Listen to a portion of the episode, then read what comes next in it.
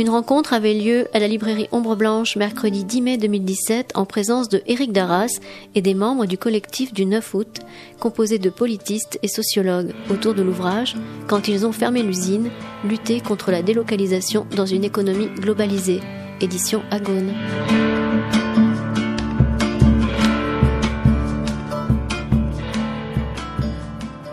Euh, eh ben, bonsoir à toutes et à tous. Euh, merci d'être là. Euh, on est très content de présenter euh, euh, cet ouvrage qui vient de paraître aux éditions Agone et qui s'intitule Quand ils ont fermé l'usine.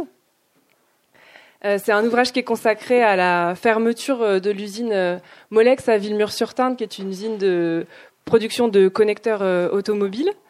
et on s'est intéressé en particulier à la lutte des salariés et à la suite de cette délocalisation.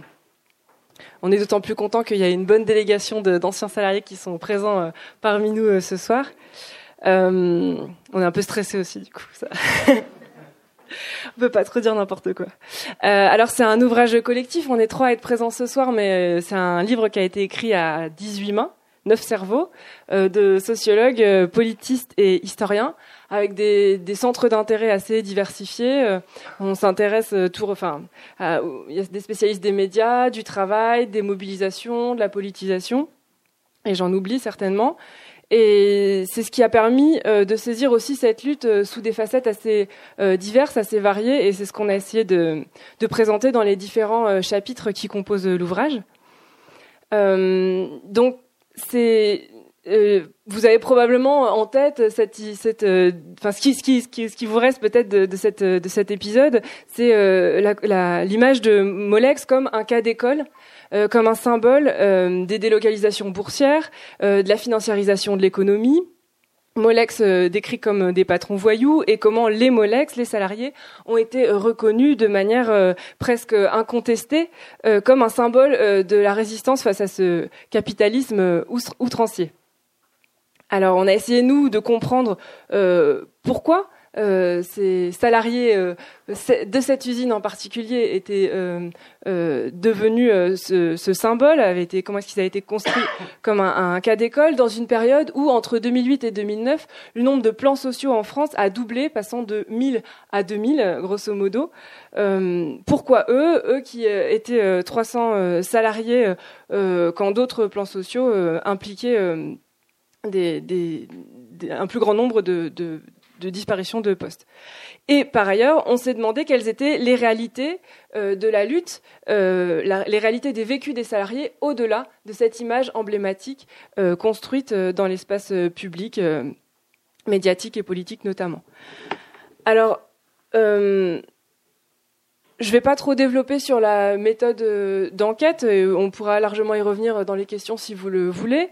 Euh, je vais simplement dire quelques mots parce que c'est pas euh, une méthode, un dispositif très très très courant. Il s'agit d'une enquête de terrain, d'une enquête collective qui a de bout en bout été menée à plusieurs avec un collectif qui a évolué, qui au début était un projet pédagogique et donc il y a des enseignants-chercheurs et des étudiants qui se sont rendus sur place.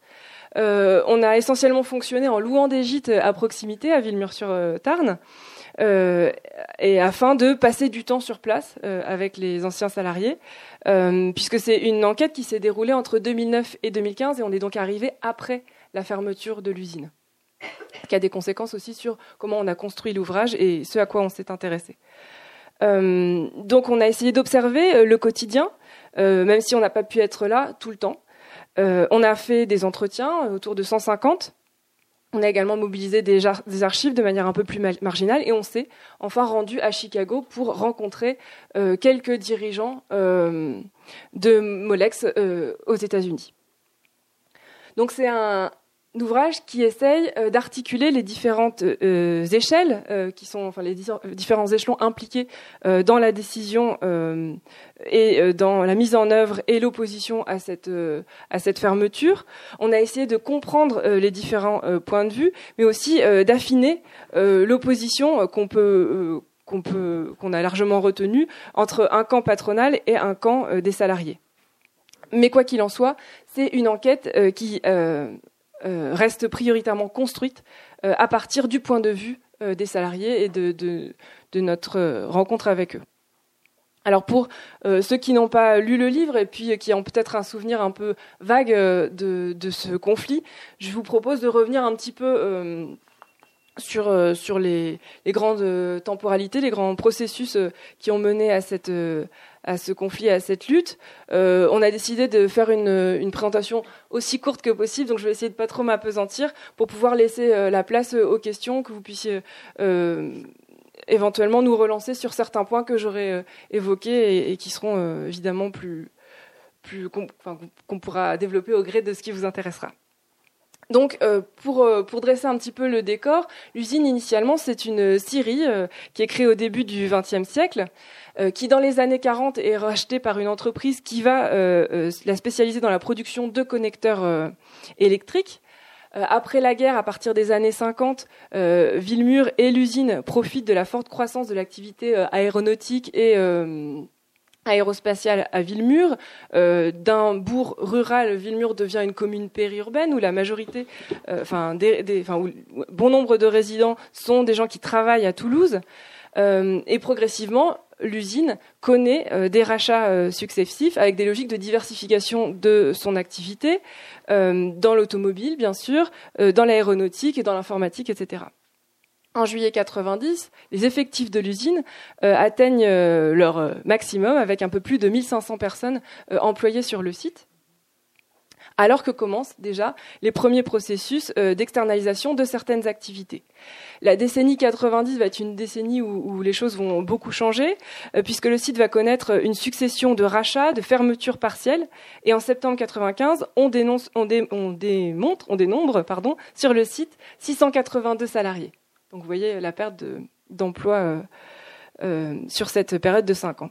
Donc euh, l'usine, elle passe provisoirement entre les mains d'une compagnie publique, la SNECMA, qui est principalement spécialisée dans l'aéronautique, et c'est notamment la raison pour laquelle elle va revendre en 2004 à Molex la partie automobile de sa production. Donc ce qu'il faut comprendre, c'est que pour les salariés, l'usine, elle est longtemps restée le principal pourvoyeur d'emploi euh, à Villemur.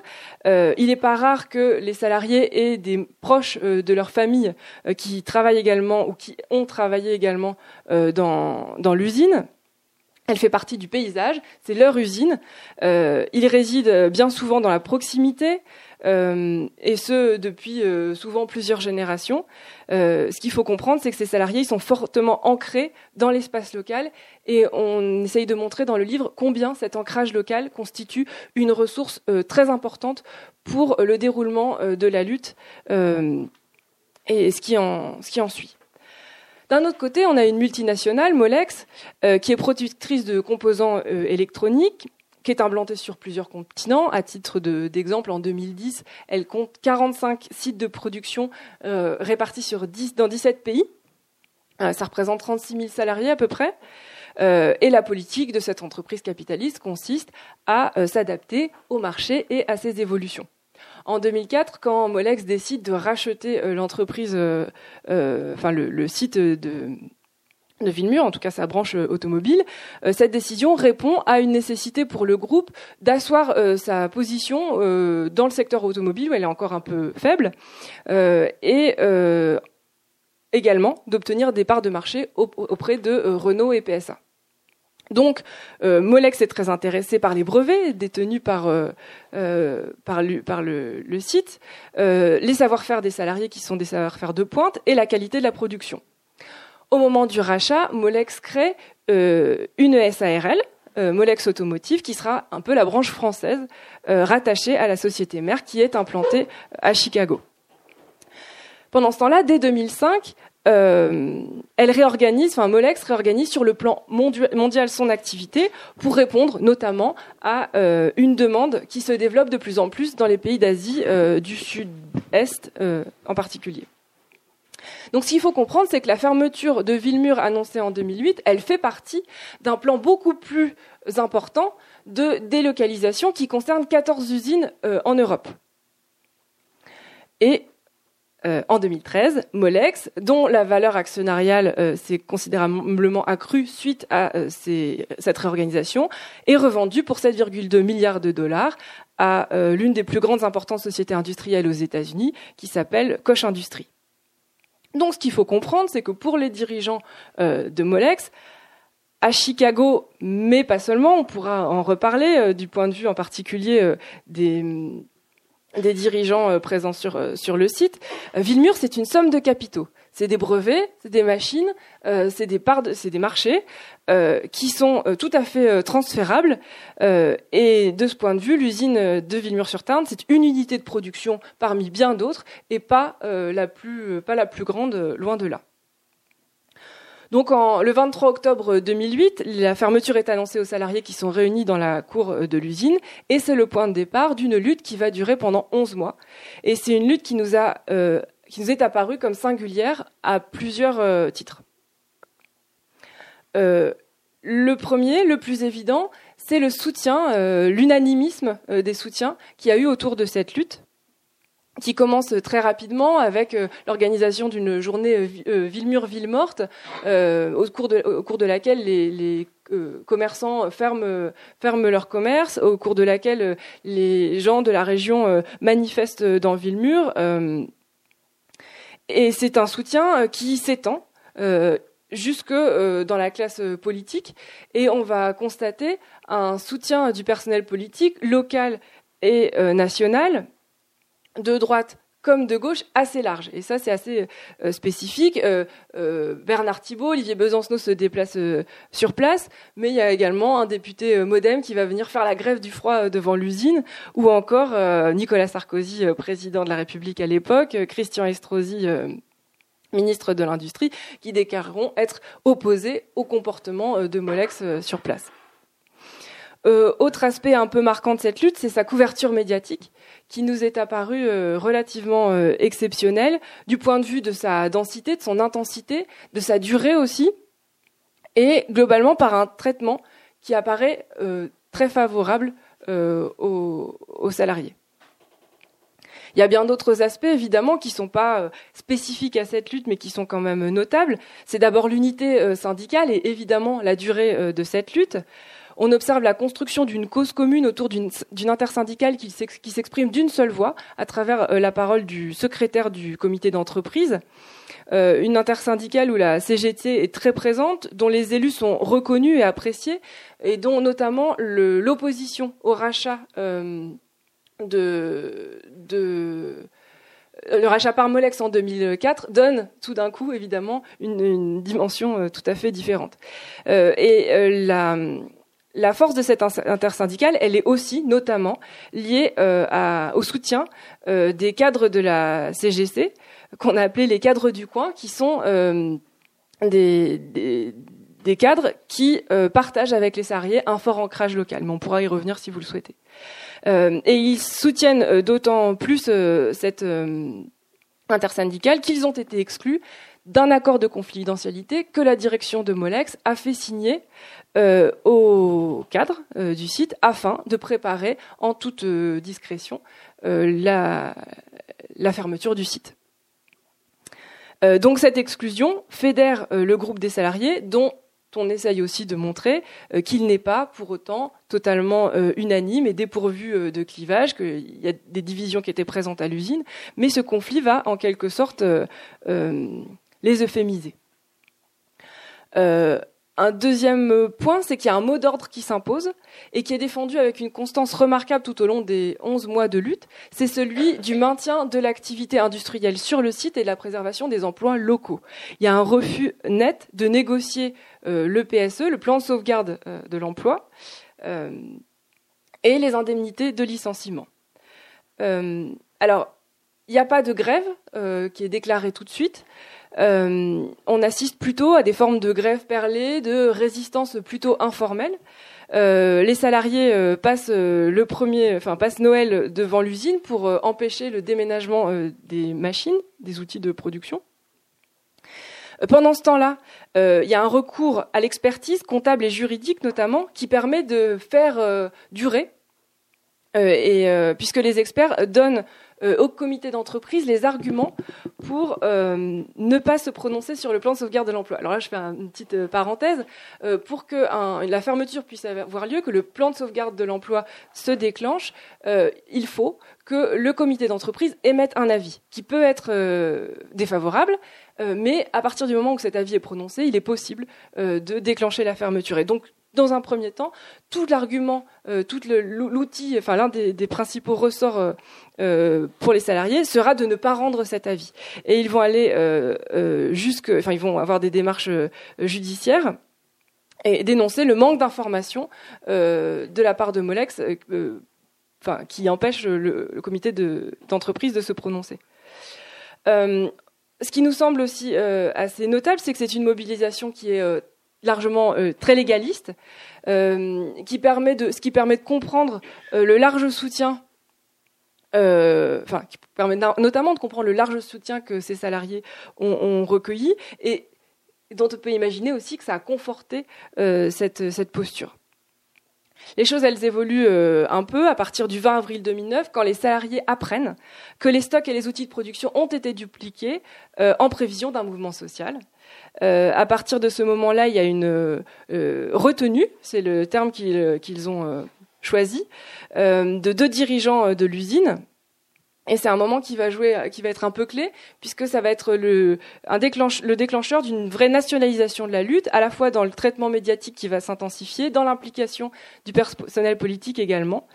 Euh, et c'est aussi un, moment clé dans la lutte parce que euh, l'abandon euh, des poursuites contre les salariés va être compensé par le début des négociations qui vont se dérouler à la préfecture et qui vont être encadrées par les services de l'État.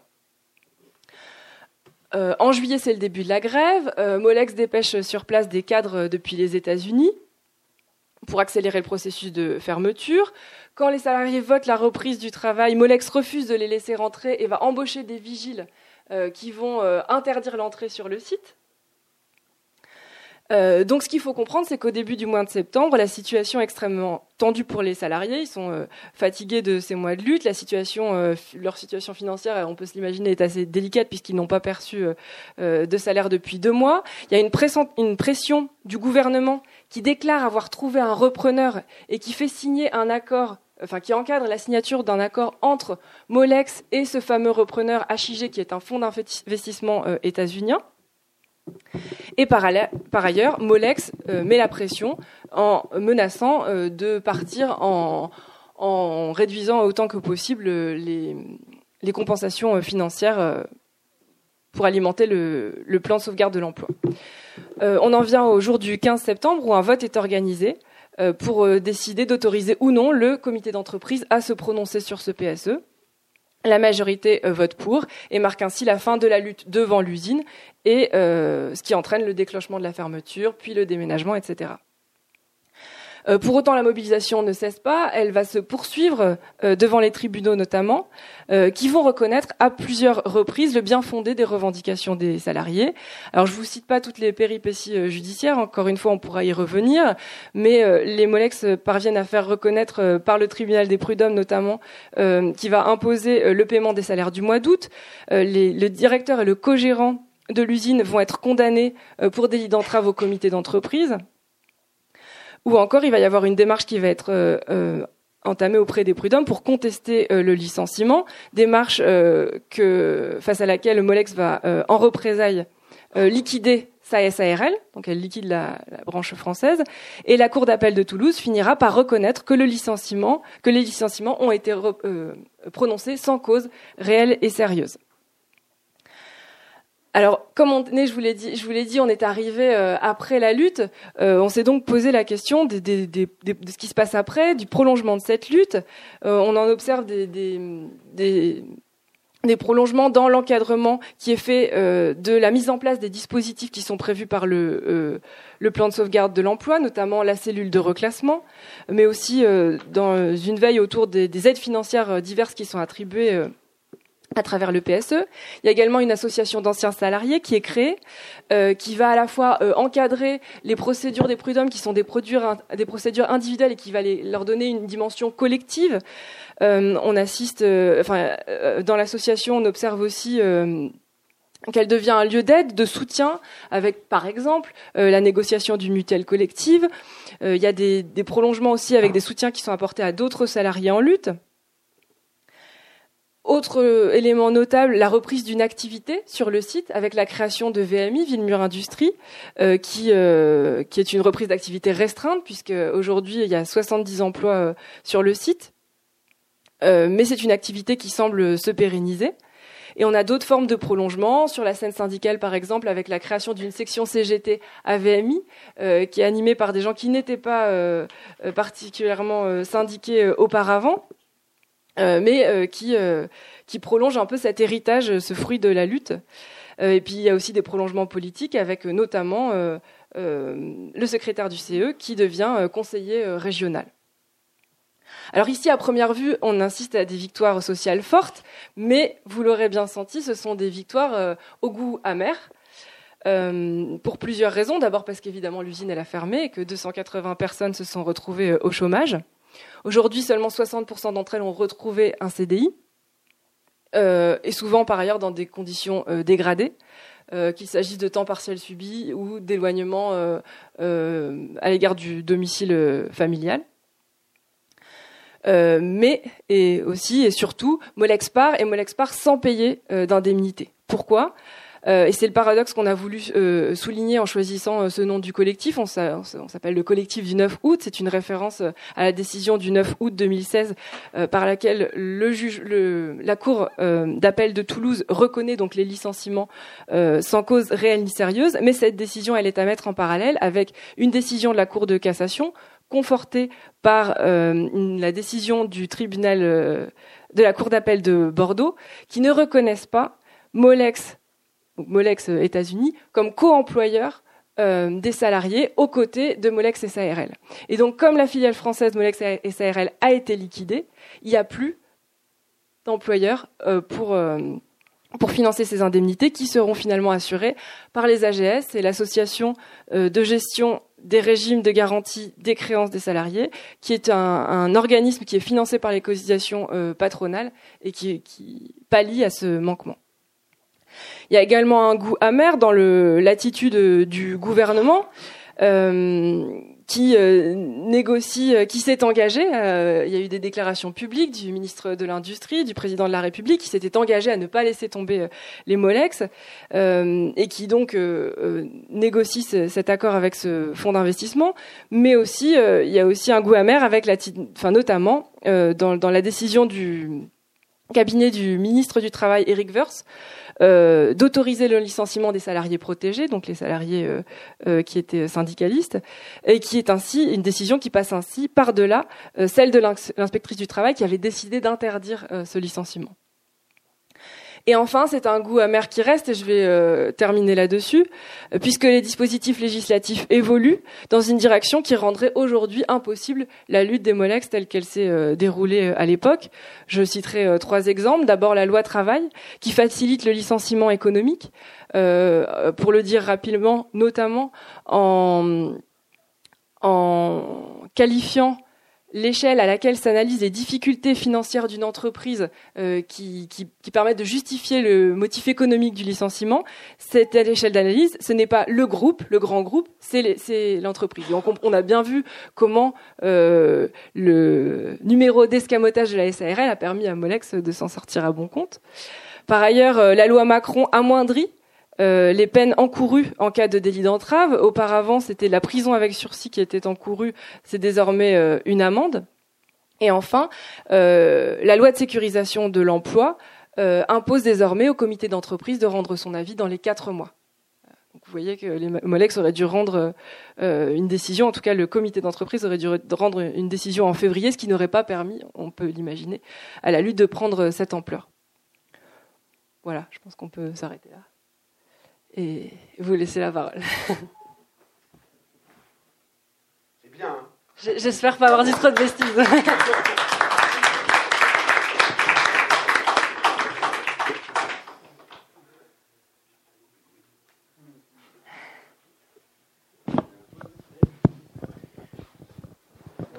Alors du, coup, pour, euh, pour nous, c'est particulièrement intimidant parce que les, acteurs du, de, ce conflit sont, là présents. C'est la première fois qu'on les retrouve aussi.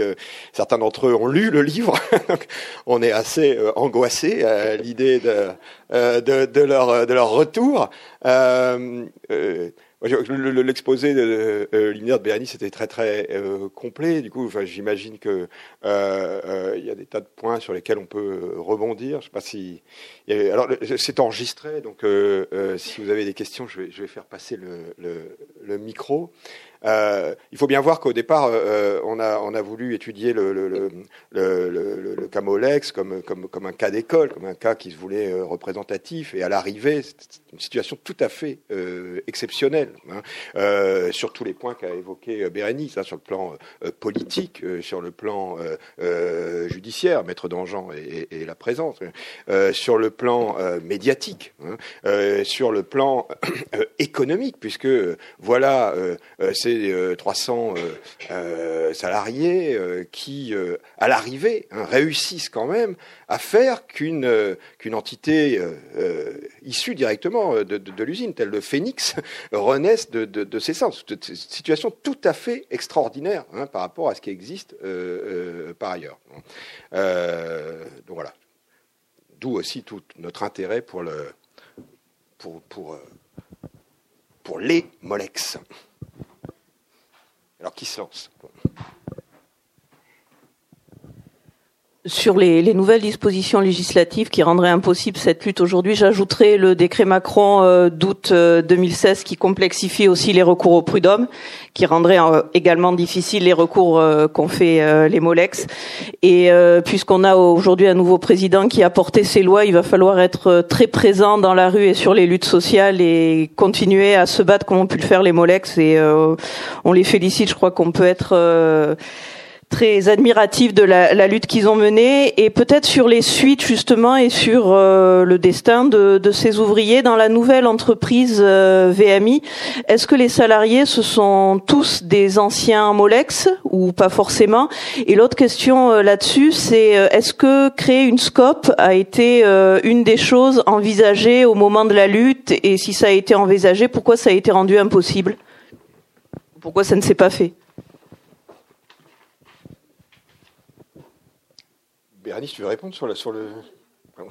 Euh, donc, bah, sur, les, quasiment tous hein, sont, issus de, VMI. Ils ont même euh, recréé une, euh, section syndicale CGT. Hein. ouais, 50 sur 70 pour être exact. et, sur, sur, sur ce que sont devenus les, les, Molex, peut-être que Jean-Marie a fait un point plus récent encore. Ah oui, il y a aussi effectivement le scope. si, enfin, moi je ne sais pas si quelqu'un sait répondre précisément pour la scope. Oui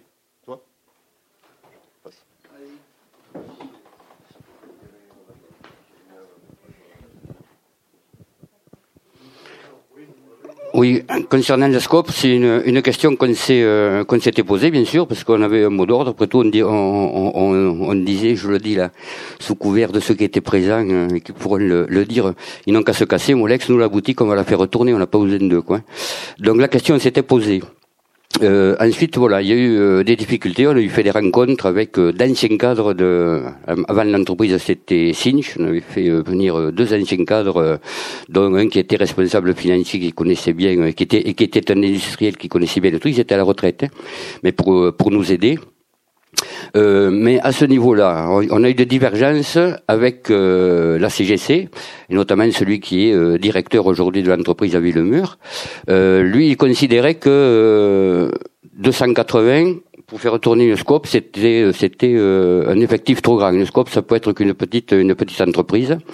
Euh, bon, ça c'est à voir. Hein. Il y a une grosse coopérative en Espagne qui s'appelle Mondragon. Il y a, ils sont 80 000 salariés, donc euh, ça, doit pouvoir marcher.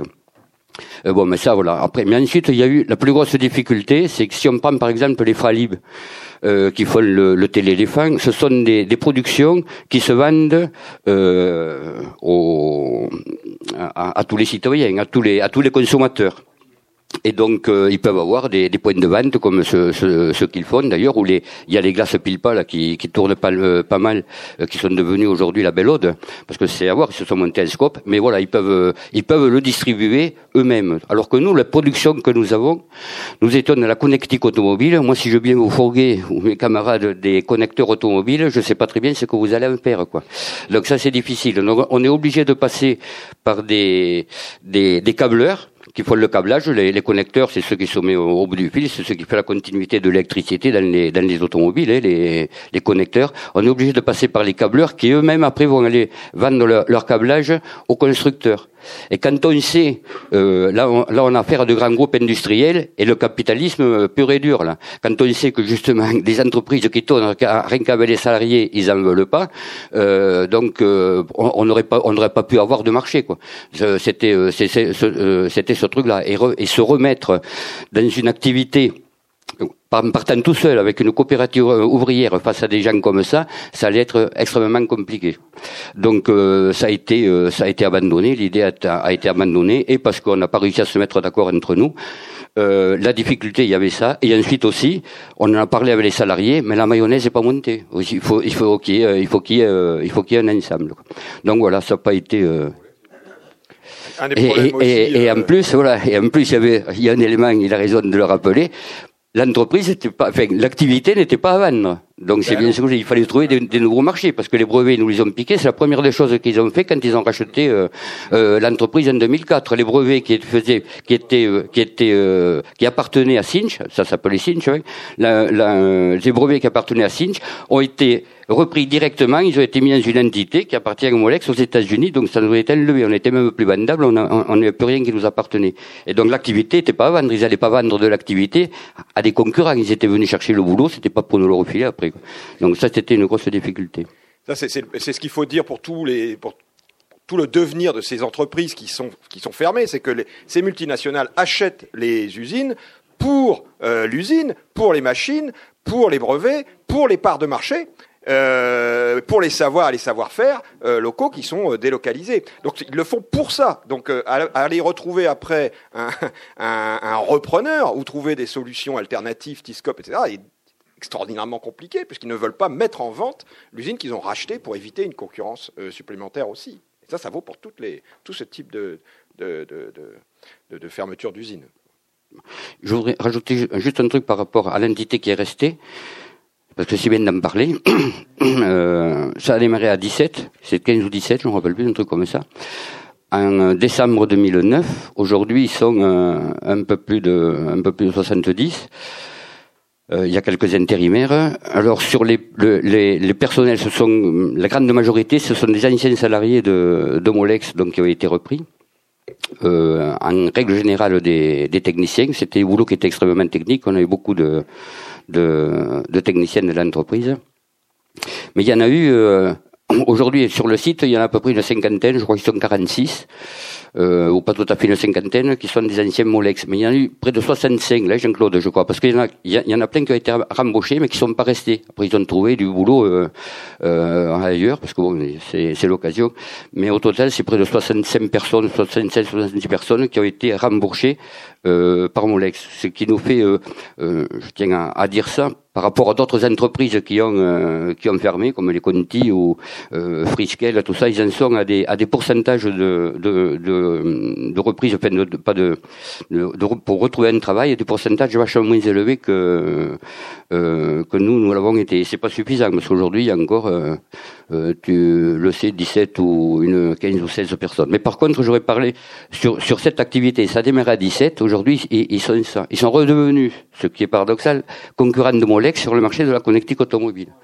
Donc si demain euh, ils prennent, ils s'agrandissent, et rien n'empêchera Molex, s'ils ont envie d'enlever un concurrent, de venir les racheter, parce que pourquoi pas, ils sont capables de tout. Je ne sais pas si ça se ferait. Ça, ça c'est pour, ça c'est pour le, c'est pour le, le côté rigolo. Mais euh,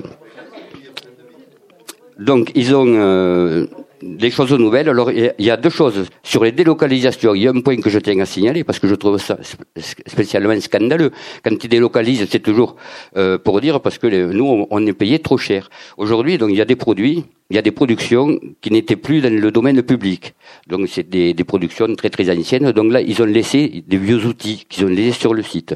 Bon, nous, on a réussi à, leur pomper tous les euh, tous les plans que j'ai fait passer à, à, à l'entreprise. Donc ils ont remis des vieux outils en, en, en, fonctionnement. Il y a un ancien salarié, maintenant il est à la retraite, mais il est bossé. Il pourrait vous le pour le raconter. Il y a eu un marché sur une sur une production que les que l'usine VMI a remis en en, en marche. Hein, outil qu'ils ont, refait fonctionner. Ils se sont retrouvés face à Molex, devant Peugeot, pour un marché euh, nouveau. Molex produit un, prix maintenant que c'est fait en Chine, parce que soi-disant ça coûte moins cher, 30% plus cher que ce qui se fait à Villemur. C'est, ça, plus cher que ce qui et ils le vendaient même plus cher que quand c'était Molex qui le faisait à Villemur et de Chine c'est comme ça. Mais Peugeot, ils ont pris Molex.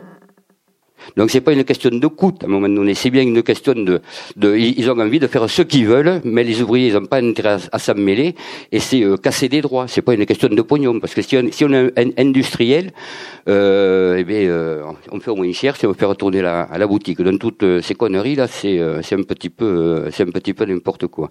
Par contre, je voudrais dire aussi, on avait raison de se bagarrer. J'en ai une et, pour les pour les copains, j'en ai une, une certaine fierté, au début, pas trop parce que quand comme l'a dit euh, euh, notre camarade Bérénice, euh, dans l'exposé, ça a un goût amer, parce que l'entreprise, elle a fermé. Alors effectivement, ça a fermé, il n'y a pas eu du boulot pour tout le monde, il y a eu, des rancœurs, mais quand on voit que ça monte, et avec beaucoup de projets nouveaux, donc ils se sont diversifiés, chose que nous, on, défendait, la, la diversification des productions, alors qu'ils voulaient que des grands volumes, il faut faire des petits. C'est ce qu'ils font. Aujourd'hui, ils sont 70, non seulement non seulement il y avait possibilité de garder la totalité du site des salariés sur le sur le sur le site à, Villemur, mais en même temps créer de l'emploi en se diversifiant et, et, en faisant euh, euh voilà en euh, de, de l'industrie et pas de la finance. Donc là-dessus, c'est vrai qu'on a c'est pas pour tout le monde et c'est bien dommage mais euh, on a quand même euh, tout aussi content. C'est pas une scope, mais on est tout aussi content parce que bon, ça permet de. Et puis il y a, y a, des projets de développement. L'an dernier, ils sont arrivés à l'équilibre. Ils ont fait quelques euh, en 2015 sur le truc 2015. Ils étaient à plus de 9, millions d'euros de chiffre d'affaires. Ils ont dû faire 4 ou 5 000 euros de, de bénéfices. Mais cette année, apparemment, ça tourne bien. Il y a de il y a de grands projets. Donc voilà, c'est une bonne chose. Donc ça vaut le coup de se bagarrer et surtout sur les mêmes choses, le boulot, il peut se faire en France, on n'est pas beaucoup plus cher.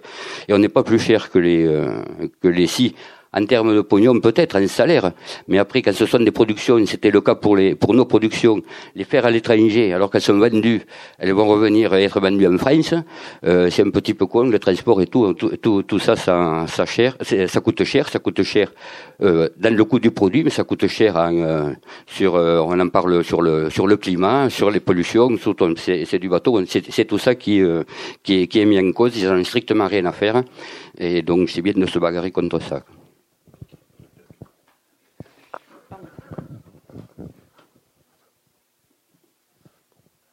Non, juste à la question sur les, salariés qui ont, qui retrouvé du travail. La moyenne d'âge quand on a fermé était de 46 ans. Dans l'entreprise, eh ils n'embauchaient plus depuis que Molex avait racheté, ils n'embauchaient plus. Eux. Ils avaient l'idée de partir dès le début. Et donc, euh, sur euh, 200, euh, on a fait un compte sur 255 personnes, il y en a 144 qui ont un CDI, mais ce que disait Bérénice, souvent euh, des, plus loin du domicile, avec perte de salaire, etc. Mais dans ces 144 qui ont un CDI, il y a les 46 de VMI. Euh, VMI, on a le, la prétention de dire que si ça, a été créé, c'est suite à la lutte, sinon il n'y aurait plus rien sur Villemur. Voilà, c'est ce que je voulais préciser. Je voulais juste aussi préciser, parce que j'oublierai de le dire, donc je vais, je vais le dire. Euh, votre livre vient de sortir, on est tous très contents. D'ailleurs, c'est ce qu'a écrit la Dépêche des Midi aujourd'hui. Mais avant votre livre, il y a eu deux films d'un cinéaste qui s'appelle José Alcala. Celui du conflit et celui de l'après-conflit.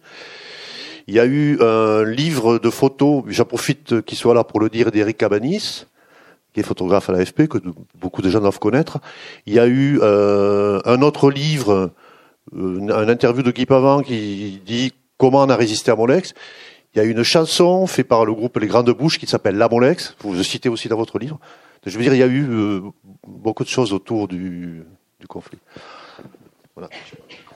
Peut-être aussi dire sur les sur les sur sur sur les effets hein, de, de, de, la perte de travail, quoi, ce qui conduit aussi à une perte de, de soi. On retrouve un, un CDI pour euh, donc pour une grosse moitié des, des, des salariés, euh, mais alors il y a des études qui existent par ailleurs, qui sont faites en plus par des économistes orthodoxes et qui disent d'emblée que sur des sur des cas comparables, que de toute façon, quand on retrouve un, un, un travail en CDI euh, c'est avec une perte de salaire de 40%, et c'est euh, dix ans après encore 25% en dessous euh, de, de, de, ce qu'on avait. Mais il faut aussi citer quand même les maladies somatiques, hein, les insomnies, les maladies de peau, les problèmes de poids, les cancers sans doute, les divorces, les, les, les, problèmes à l'école des enfants, les, les, les relations sociales d'une manière générale, c'est-à-dire que le fait de perdre, de perdre son emploi, bah, ça aboutit aussi à, une, à des formes de désocialisation socialisation euh, de, des affiliations sociales qui font qu'on va, on va arrêter de, faire du sport, on va arrêter des activités associatives.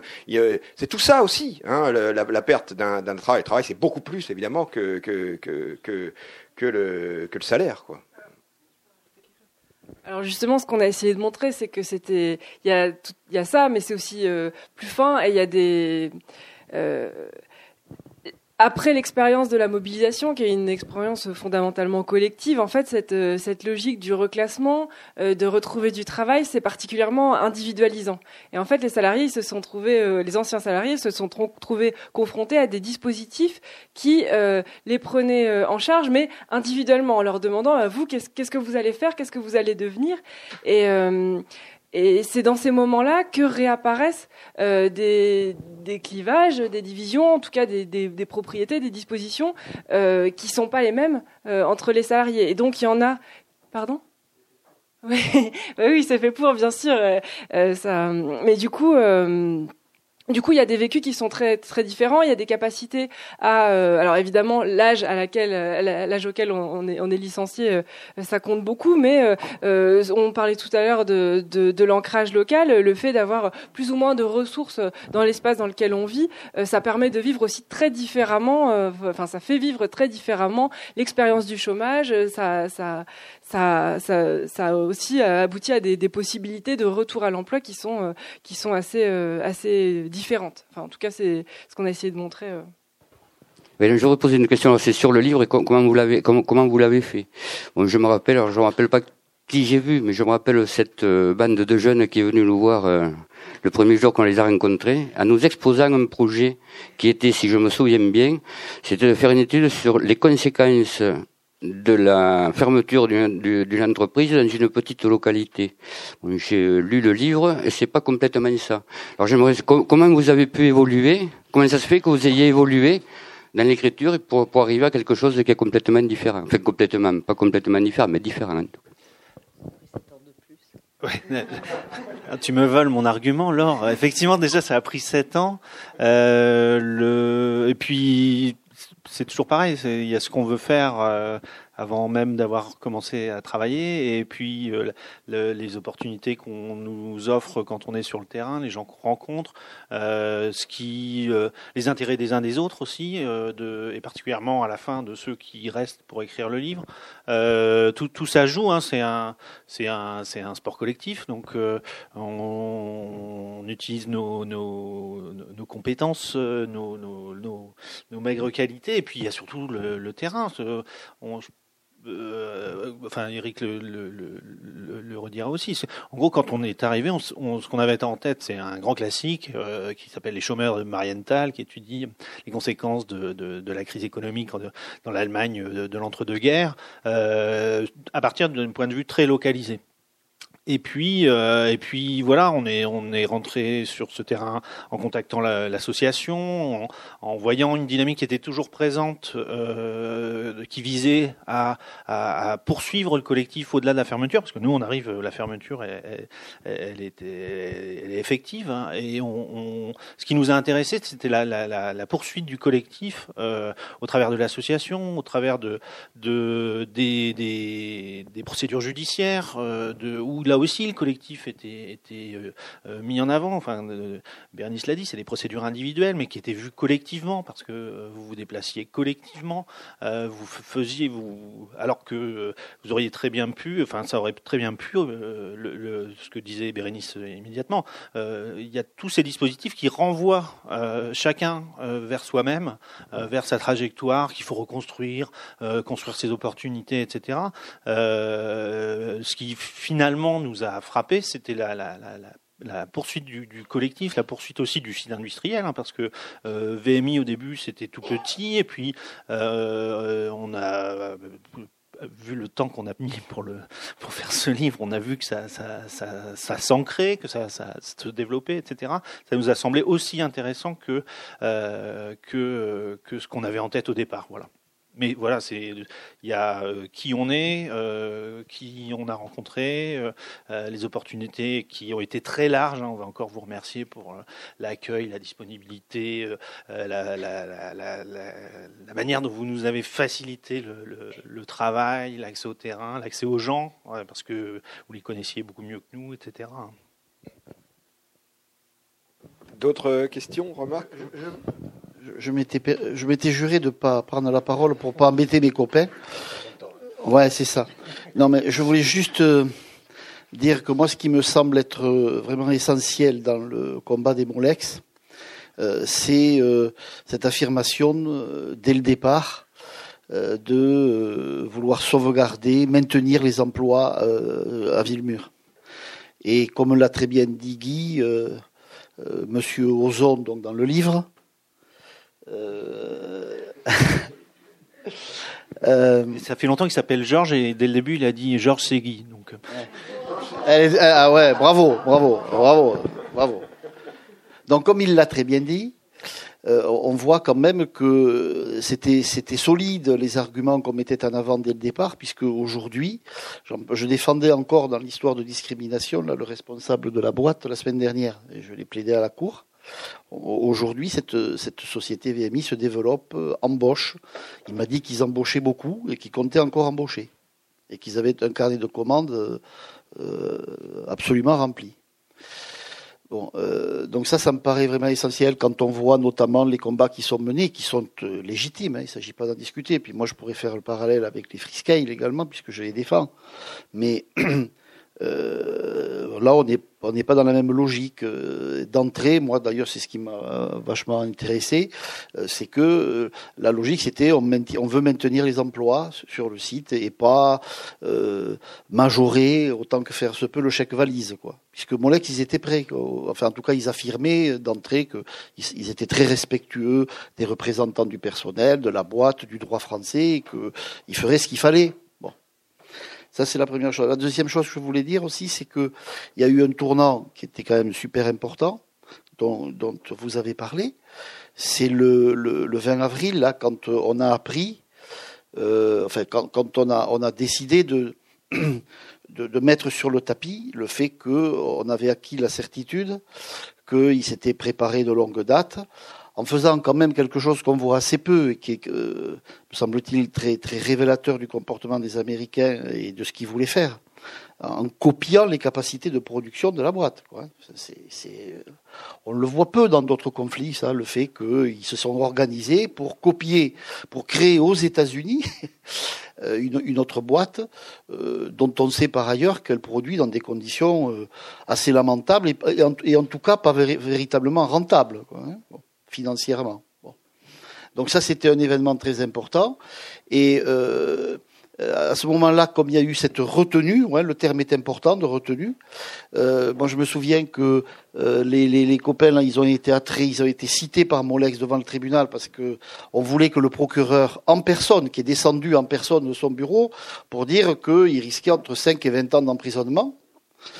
Euh, là, on a fait exploser le fait que justement, euh, ben, les Amerlocs s'étaient organisés pour copier donc ces capacités de production, et que s'il y avait des poursuites à engager, c'était contre eux et pas contre les salariés de Molex. Je crois que ça a été aussi un petit peu, en tout cas, pour les juges. Hein, pour les juges, ça a été un moment important euh, au mois d'avril 2009. Ça. Bon, et puis après, ce que je voudrais dire encore, après je me tais, c'est que euh, juste rappeler un truc, c'est que euh, on n'en est pas encore euh, aujourd'hui.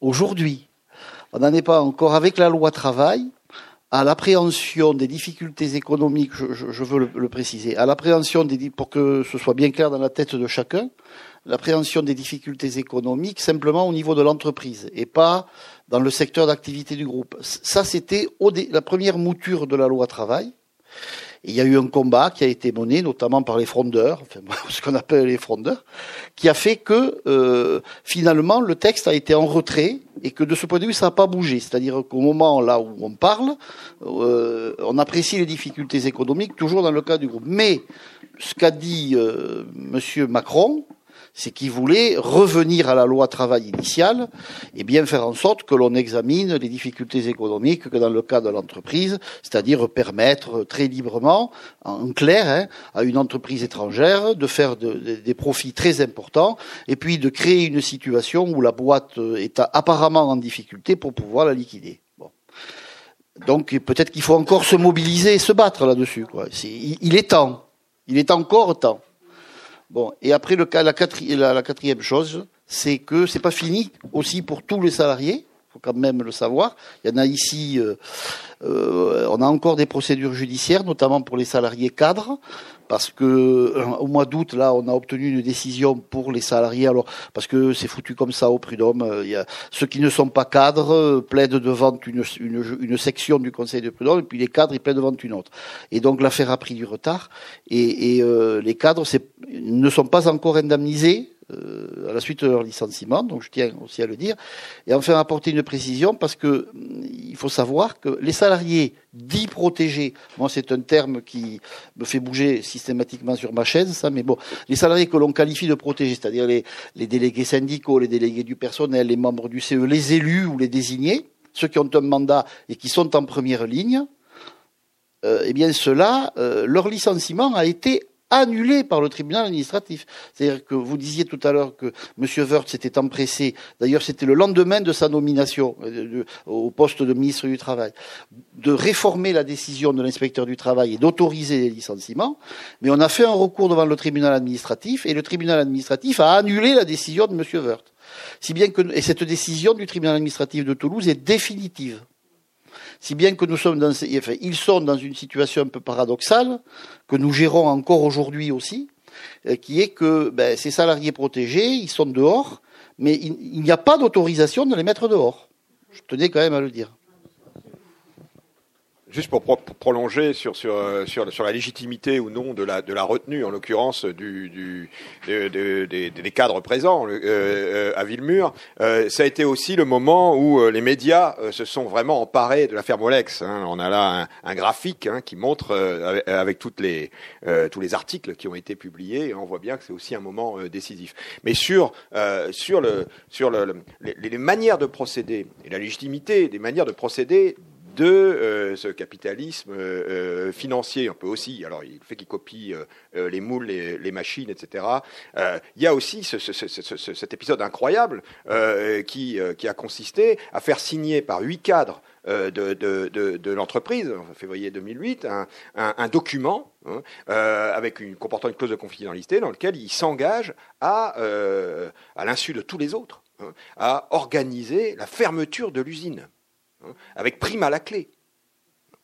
Ça, et euh, alors, euh, autre illustration plus connue, euh, parce que ça on la retrouve à chaque fois, c'est le, le, le, harcèlement des, salariés pour les faire pour les faire craquer, hein, les, stratégies de division tous azimuts, l'embauche de DRH qui sont eux-mêmes des espèces de mercenaires qui vont de, de fermeture d'usine en fermeture d'usine, et celle que vous avez connue, c'en est une. Hein, sa spécialité, c'est de faire fermer des usines. Et euh, elle emploie tous les moyens, tous les moyens. Et euh, elle-même est une salariée hein, euh, qui, qui, qui euh, donc, encore, il faut, il faut toujours rappeler ça hein, quand on conteste la légitimité d'une de, de, retenue de, cadre, qui en plus, pour le coup, s'est passé de manière très. C'était très bon enfant, finalement. C'était pas l'avis des journalistes du Figaro. Non, non, je, ah oui, je bouge. Tu peux rester assis. C'est pas une question, c'est un témoignage. Je suis euh, syndiquée à la CGT et la lutte des Molex est pour moi certes une lutte légaliste, mais euh, ça a vraiment été une lutte exemplaire. Et euh, du début à la fin, enfin, je les ai suivis le, le plus que, que j'ai pu. Et euh, je crois que vraiment, ce qui est très très fort, parce que ça a été le summum de, du cynisme et de l'arrogance, effectivement, hein, de ce système capitaliste. Mais je crois que le plus fort, effectivement, c'est cet ancrage dans cette commune de Villemur et euh, cette solidarité qu'il y avait. Parce qu'effectivement, ce que vous avez très bien dit, c'est que ils étaient obligés de mener des, actions individuelles, mais ils les ont menées de façon collective. Et je suis persuadée que c'est le tous ensemble qui permet d'y arriver. Et c'est pas quand on se regarde le nombril et quand on se replie sur soi. Alors bien évidemment, avec des situations aussi difficiles, eh ben, ça doit être plus que compliqué, hein. mais je crois vraiment que c'est le tous ensemble et c'est le fait qu'ils aient été dans cette commune et qu'ils aient pu euh, s'entraider et se voir et se revoir tous les jours.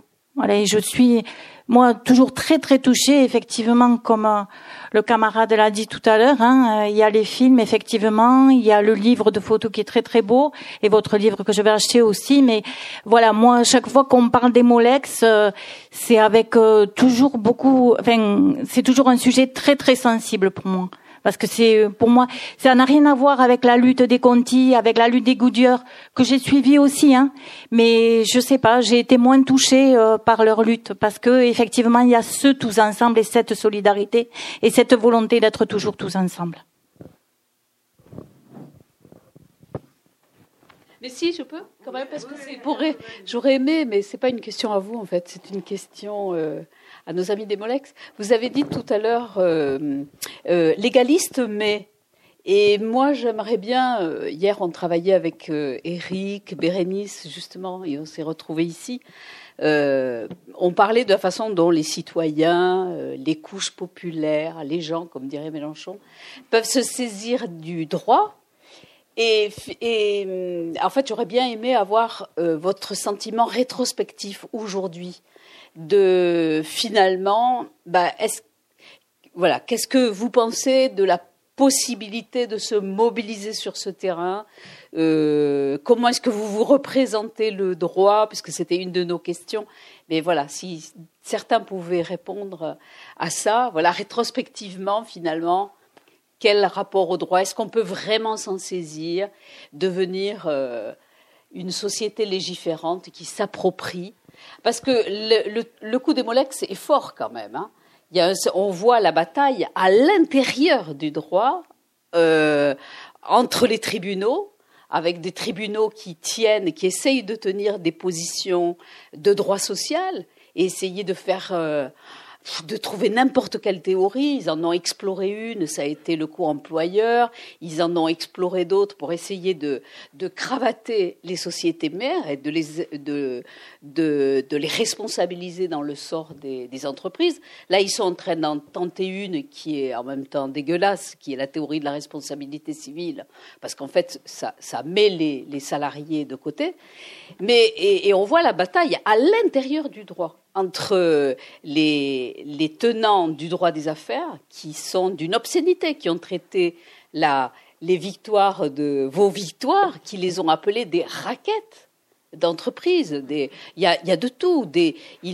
Dans tous les bouquins de droit, c'est traité de décision baroque. De, il faut voir les concepts par lesquels c'est désigné. Mais on voit bien comment c'est pas du tout réglé, qu'on n'a pas du tout une institution judiciaire unanime, mais euh, en conflit. Et donc finalement, au bout du compte, euh, est-ce que vous auriez, si c'était à refaire, ce, quel, rétrospectivement, comment est-ce que vous voyez cette, ce légalisme des Molex qui est très souligné dans le livre, justement Moi, je vais répondre, mais je, je, vais répondre à mon nom propre, hein, parce que tout le monde ne pensera pas la même chose. Euh, je suis en règle générale pas très favorable à tous les experts. Je pense que les avocats me faisaient partie.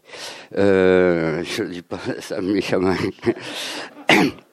Eh, je, je m'explique. Je pense que euh, la première des luttes, et là on gagne le plus facilement, c'est quand on est tous mobilisés sur c'est dans l'atoll, et sans passer devant les juges, c'est là qu'on gagne. Mais il faut être complètement mobilisé. Alors nous, notre lutte, c'est vrai que le, bouquin a l'air de, montrer qu'on a fait un choix. Euh, les salariés ont fait un choix d'aller sur le légitime. Il n'y a pas eu de choix. Enfin, en tout cas, c'était pas euh, le choix initial. Le choix, c'était de se bagarrer. Il se trouve que c'est les événements qui ont fait que la première fois, on a été assigné par la direction euh, au tribunal. Il se trouve qu'on a gagné. Et donc là-dessus, il y a un cheminement qui se fait, qui se fait différemment. Et on a gagné, c'était sur le, le côté, euh, euh, ils voulaient qu'on rende un avis, et nous on disait il fallait pas qu'on qu'on avait pas d'éléments. C'était voilà. Et c'est la direction qui a signé le comité d'établissement ou le l'expert économique du comité d'établissement euh, en disant vous vous avez les, vous avez les éléments pour rendre un avis ou pour, faire votre rapport, et il vous faut le rendre. Ils, ils l'ont ils mis comme ça. Et le tribunal nous a donné raison. Donc partant de là, à partir du moment où nous donnent raison, qui, qui sont condamnés à donner les documents qu'il faut, on attend. C'est pas la peine d'aller se bagarrer. Ça s'est fait un petit peu comme ça. Mais c'est pas un choix délibéré dès le départ de dire on va aller en justice. Euh, en justice, si on avait perdu, peut-être que ça se passe complètement différemment et que, le, et que l'usine, il y a le feu dedans. Ça, on n'en sait rien, ça s'est pas fait. Mais ça s'est fait quand même comme ça, c'est pas un choix. Ensuite, je pense que je continue dans, dans ce que je disais au début. À partir du moment où on ne gagne pas dans la dans l'atoll, avec le, juste avec le rapport de force, quand il n'y a que deux éléments, deux éléments en présence entre le, la direction et les salariés, dès qu'on passe par un troisième élément, enfin un troisième acteur en présence, qui soit les avocats ou la justice, c'est difficile. Bon, nous, ça nous a servi. Ça a servi à maintenir une, à maintenir euh, une cohésion. Euh, mais de notre côté, ça met un troisième acteur en présence, c'est la justice, les salariés euh, se mettent en attente des décisions de justice. Et donc ils sont plus complètement acteurs, ils sont en attendre et, un peu. Les salariés, c'est pas des bandits. Donc quand il y a une décision de justice qui tombe, euh, c'est difficile d'aller euh, d'aller contre. Il y a quelques, c'est toujours une minorité qui va aller. Euh, on peut on peut tout saccager, on peut tout faire. Mais pour entraîner la grande majorité, pour aller contre une, contre une décision de justice, c'est mon avis. Hein, ça n'engage que moi. Mais ça devient assez ah, ça devient assez compliqué. On l'a vu le jour de la retenue. Quand la retenue, quand la décision de justice elle tombe. elle tombe et qui, qui nous dit il faut les et qui dit il faut les relâcher. Euh, c'est euh, un camarade Denis là qui était euh, lui devant le tribunal. C'est moi qui étais chargé de faire la prise de parole. J'avais en tête, j'avais en tête euh, les camarades de Sony, enfin les salariés de Sony à l'époque, Caterpillar, qui avaient fait des retenues et où ça était quand il a fallu relâcher, où les, les, les, délégués ont été pris à partie par les salariés, ça par certains. Les, moi, il a fallu que j'explique. J'avais, j'avais, j'avais la trouille. Comment ça va se passer? Mais chez nous, il n'y a pas eu.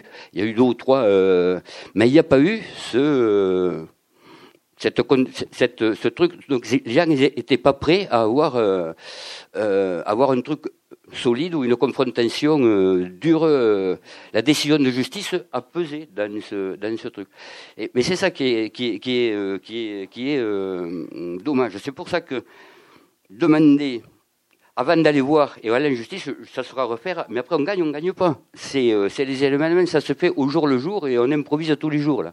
Mais il faut d'abord essayer de gagner sans passer devant les tribunes. Oui, ça se fait par le nombre, là par la force, par des actions. Mais je pense que c'est comme ça euh, qu'on gagnera le, le, plus. Et même par rapport à toutes ces lois là qui, qui tombent, la seule façon, effectivement, parce qu'ils ont légalisé le truc, ils ont foutu vachement de restrictions. Si, si on veut gagner et faire changer les choses, les, les choses, c'est dans l'atoll en passant outre, certes, mais ça sera certainement par des actions certainement plus dures. Après, on gagne, on gagne pas. Oui, bonsoir à tout le monde. Euh, moi, je voudrais donner mon point de vue également là-dessus. Il rejoint un petit peu celui de, Guy. Euh, quand on regarde ce qui nous est arrivé, en fait, on pourrait très bien dire euh, c'est comme un match de rugby. On a gagné beaucoup à la mi-temps, en première mi-temps, mais ce qui compte, c'est ce, la fin. Et la fin, malheureusement, ça a été dit, c'est les décisions de la justice sur le co-emploi, notamment. Et ça n'a pas été évoqué, alors je ne sais pas dans le livre, ça y est peut-être, je m'excuse, je ne l'ai pas encore fini. Euh, c'est aussi la décision quand même du tribunal de commerce de Paris et de la Cour de cassation, qui a quand même, euh, à travers sa décision, fait un cadeau de 4 millions et demi au groupe Molex, comme si le groupe Molex avait besoin de ça. Donc moi, aujourd'hui, vous savez, la justice, euh, j'en reviens. À tel point d'ailleurs que je me dis, connaissant aujourd'hui tout ce qui s'est fait, il est fort probable que le conflit se soit passé vraiment différemment. Et qu'il soit effectivement, euh, à la limite, beaucoup plus violent, parce que c'est ce qui nous est arrivé, c'est quand même euh, un petit peu anormal. Dans la mesure où, effectivement, tous, les, tous les jugements qui ont été rendus en première mi-temps, que j'appelle, nous sont favorables, mais celui qui est arrivé à la fin, malheureusement, euh, il, nous est extrêmement défavorable, que ce soit sur le co-emploi ou que ce soit sur celui de la décision du tribunal de commerce de Paris. Donc aujourd'hui, moi, je vous le cache pas, euh, quand on oublie, euh, quand on me parle du ministère de la Justice, aujourd'hui en France, moi je dis non. Nous n'avons plus un ministère de la Justice en France. Nous avons tout simplement un ministère de l'injustice française, tout au moins au niveau du droit du travail. Voilà. Vous pensez du coup, moi, je vais peut-être vous poser une question à vous dans vos travaux de recherche, mais ça va rejoindre aussi l'expérience euh, des salariés. Comment ça s'est passé quand vous êtes allé à Chicago pour euh, rencontrer euh, les cadres de l'entreprise Molex? Parce que il me semble qu'il y a un épisode aussi qu'à un moment, des membres, alors soit du CE ou peut-être une délégation syndicale, auraient pu être reçus à Chicago et ça s'est assez mal passé, je crois, ou ils n'ont pas pu être reçus?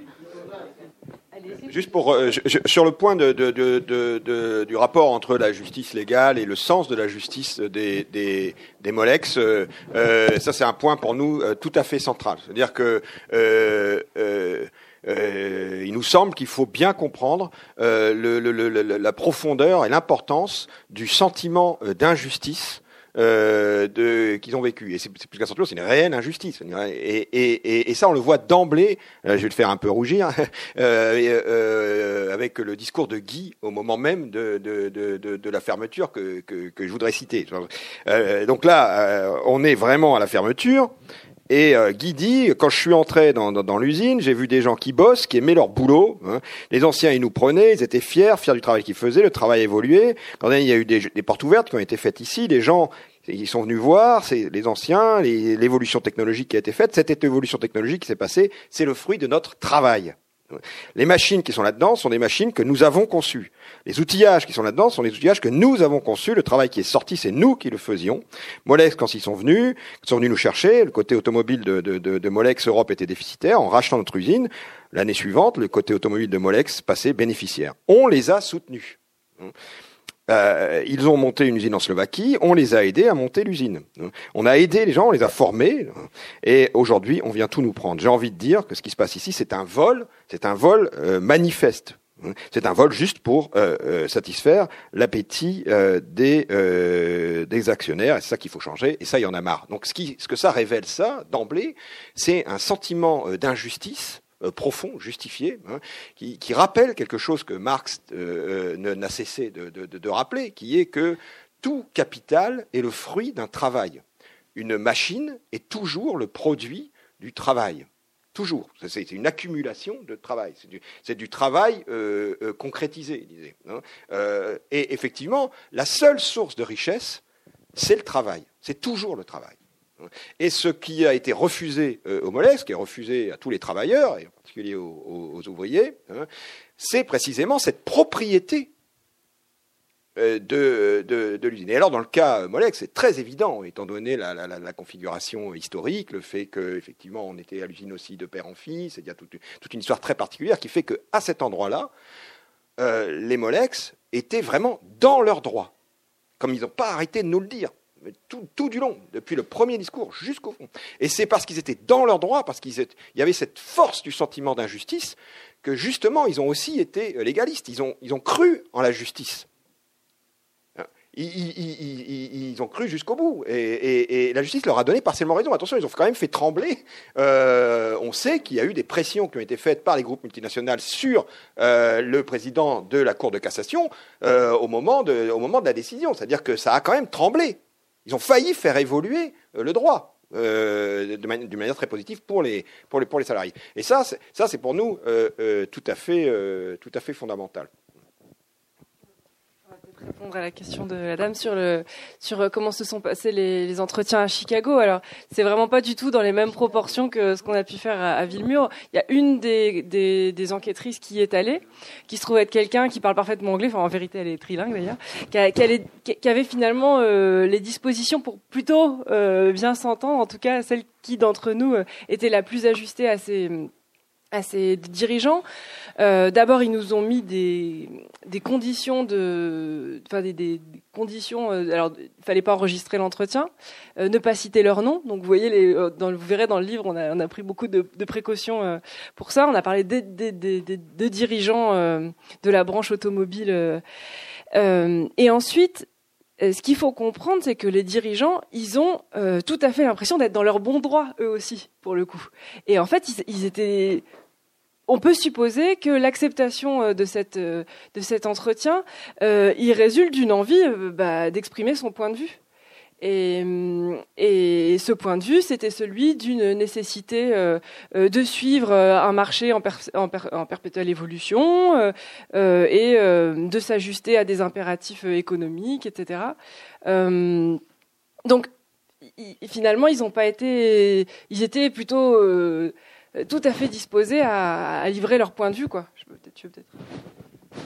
Euh, je sais pas ce que je vais rajouter. Euh, si, je me souviens très bien quand j'ai ouvert le mail avec les notes d'entretien, ça m'a foutu le vertige, quoi. Le, discours des, dirigeants. euh, et, spontanément, on a envie de dire, c'est vraiment des salauds. euh, Et, ce qu'on a essayé de restituer, c'est leur vision. C'est-à-dire que eux aussi, ils ont l'impression d'être au service de, leur entreprise, mais à, un niveau global.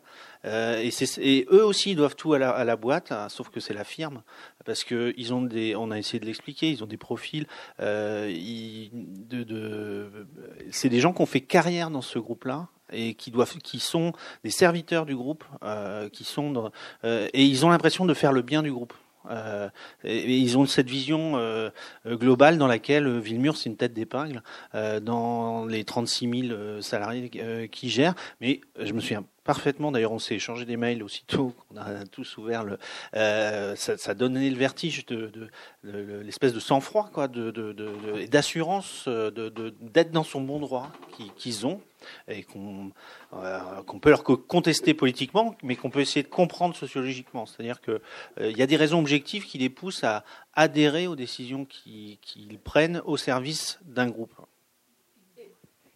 J'ajouterais que c'est pas seulement le point de vue des dirigeants présents à Chicago, c'est-à-dire que euh, il y a une certaine proximité de point de vue entre ces dirigeants de Chicago et certains des cadres présents euh, sur le site de Villemur, notamment euh, ceux qui ont signé l'accord de confidentialité, et qui partagent cette vision, par exemple, qui passeront pas toute leur vie dans l'usine, que c'est une étape et et que ça fait ça fait partie des règles voilà de, leur perspective de carrière que de passer d'une entreprise à une autre et qui par ailleurs euh, euh, ont préparé leur reconversion bien en amont et qui s'en sont sortis euh, voilà.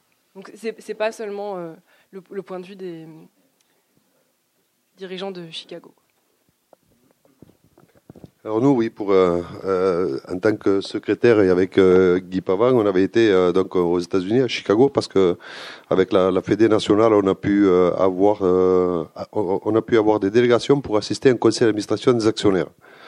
Donc euh, évidemment, on fait, on commence par faire le passeport et tout. Jusque là, tout se passait bien. Et puis quand on est arrivé, évidemment, euh, à, Chicago, euh, on voyait qu'on était un peu attendu. Quand on est arrivé tous les deux, ils nous ont dit suivez-nous. Ils nous ont pris les passeports, suivez-nous. Ils nous ont mis dans une pièce, bon, plus petite qu'ici quand même. On y a passé entre 4 ou 5 heures. Hein. Et en 4 ou 5 heures, on a, on a vu, euh, on a été interrogé deux fois, euh, en nous demandant ce qu'on venait faire. Et la deuxième fois, c'est, Guy qui a été interrogé. Et ils lui ont montré une photo de la dépêche du midi avec euh, Guy en assemblée euh, générale avec, les, les salariés en lui demandant si c'était bien lui. Donc évidemment de dire oui. Et puis on a passé une heure ou deux heures de plus là-dedans. Et en fait, on voyait très bien qu'ils voulaient pas nous laisser rentrer sur, sur leur sol.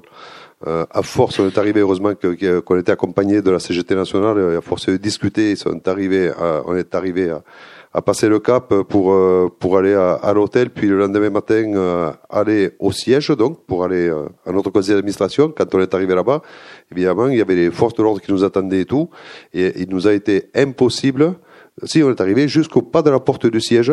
Mais après, bon, euh, nous, on, on maîtrise pas trop l'anglais, donc ni l'américain. Alors, euh, on leur a demandé ce qui se passait parce que ça gueulait de partout. Ils nous ont dit, eh ben, si euh, vous partez pas dans cinq minutes, vous êtes embarqué.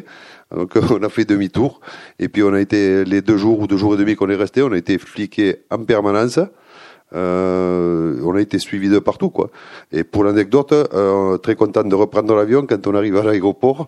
La première chose qu'on entend, c'est Guy Pavant est demandé au comptoir Air France. Mais bon, c'était simplement parce que son siège était cassé. Donc voilà, c'était l'anecdote. Mais on a vraiment été très mal reçus. Par... Après, non, euh, parce qu'on a été reçus par les syndicats là-bas, ça nous a permis de comprendre un peu leur fonctionnement. Euh, on a été invités aussi parce que les, les, les syndicats, euh, en fait, ils sont euh, adhé- adhérents de, la, de, la, de leur entreprise, enfin, de l'entreprise pour euh, payer euh, évidemment les, les, l'assurance maladie de, de leurs syndiqués. Donc, ils sont obligés de devenir actionnaires de l'entreprise. C'est pour ça qu'on avait été invités en tant que, que dans la boîte. Est-ce que, est-ce que je peux dire encore, parce que j'ai essayé de l'expliquer à mon ami Pellissier là, mais bon, il a du mal à l'intégrer. J'ai, dès le début de ce conflit, euh, l'avocat que je suis, mon cher Guy, a dit la justice n'est qu'un instrument. C'est-à-dire qu'il ne faut pas que vous fassiez confiance à la justice de votre pays. Il faut qu'on on l'utilise au mieux de nos capacités pour faire en sorte de euh, retarder la fermeture de la boîte, de populariser le conflit, d'avoir des décisions. Bon, et on a vécu un peu tous, euh, au fil, comme il l'expliquait très bien, des décisions qui ont été rendues par la justice. Euh, Ce qu'il y a de, ce qu'on peut constater, c'est que tant que nous avons euh, exposé notre point de vue devant les juges toulousains, que ce soit au prud'homme euh, au tribunal et même à la cour d'appel, les décisions ont été favorables. Puis ensuite, le dossier, un jour, il est arrivé à la cour de cassation là-bas, là-haut. Et là, bon, euh, le contexte est différent, ça se passe de façon beaucoup plus feutrée. Et on peut être certain, en effet, que euh, ont prévalu des considérations qui sont pas des considérations, en tout cas, je vais dire comme ça, même si, bon, uniquement juridiques. Voilà. Euh, au moment où la décision a été rendue en juillet 2015. Moi, j'étais pas, je modérais un peu les ardeurs parce que même il faut il faut savoir quand même que euh, l'avocat général à la Cour de cassation qui avait fait un rapport était favorable au co-emploi, disant euh, oui oui il faut maintenir. cette- Et euh, bon, moi je disais attendons la décision. Bon, ça a été euh, le moment le plus dur, je crois. Quand la décision est tombée et qu'ils ont dit quoi Ils ont dit il faut dédouaner les Américains. Et ça participe de cette philosophie, je crois, euh, qui est à l'œuvre aussi dans les modifications législatives sur le, délit d'entrave, cette philosophie qui consiste à dire surtout n'effrayons pas les investisseurs étrangers, quoi. Il faut pas, voilà. Euh, et d'ailleurs, je peux ajouter que le dossier, c'est un, des rares, euh, enfin, l'affaire Molex, une des rares affaires où on a réussi à obtenir la condamnation pénale. Alors pas des dirigeants américains, parce que d'un gérant, d'un des co-gérants, puisqu'il était en fonction à l'époque, et euh, irlandais, ouais, et le directeur de, l'usine, bon, qui ont été condamnés. Alors ils ont été condamnés à une peine de six mois d'emprisonnement avec sursis.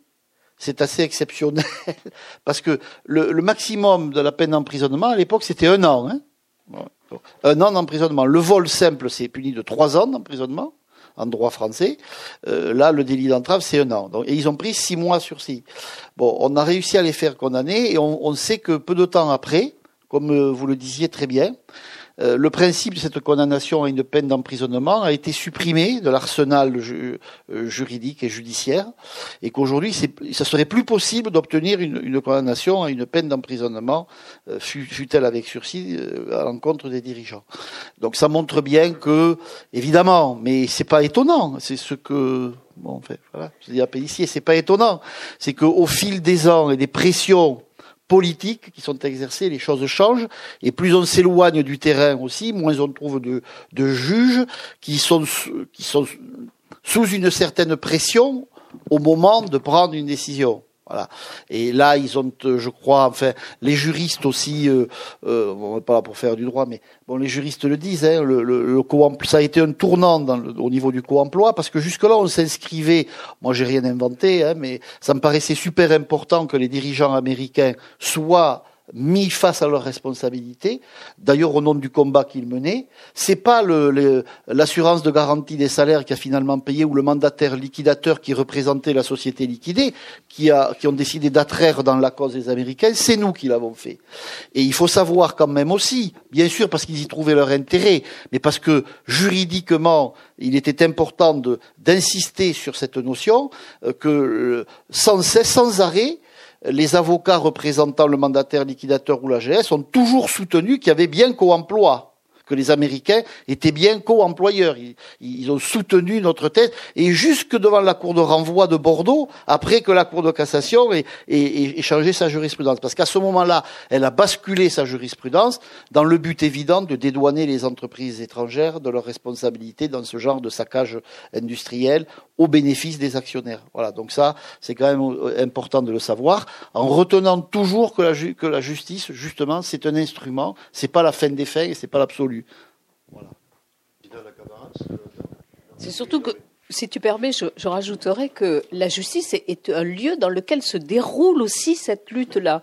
Parce que la Cour de cassation, il y a, à la Cour de cassation, il y a eu un, une action de lobbying conjointe de tous les avocats d'affaires pour casser cette euh, doctrine du co-emploi qui, qui, était en train de se former depuis dix ans. Et il y a eu une véritable coalition en disant on n'aura plus d'investissement euh, si on, on, peut choper les actionnaires.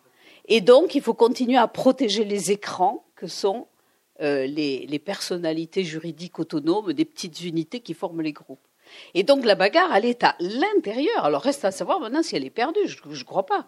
Et c'est incroyable, c'est les Molex qui ont fait les frais de, verrou qu'a mis la Cour de cassation à la théorie du co-emploi, mais elle ne l'a pas abandonné, ce que je sache, la théorie du co-emploi. Donc la bagarre n'est pas finie.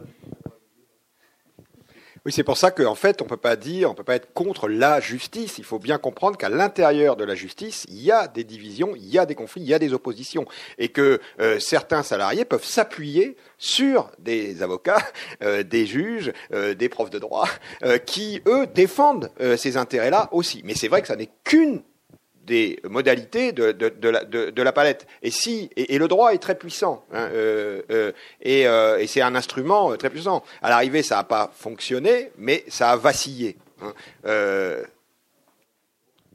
Ok pour le co-emploi, mais pour ce qui concerne le tribunal de commerce, pour moi la justice, s'il y avait eu justice, Molex, il était reconnu que Molex devait 4 millions et demi le groupe Homolex aurait dû payer 4 millions et demi. Point à la ligne. Le reste, c'est du baratin. Je m'excuse, mais... Le, le co-emploi, c'est du baratin total. C'est-à-dire, euh, vous avez prouvé via des documents euh, euh, euh qui sont.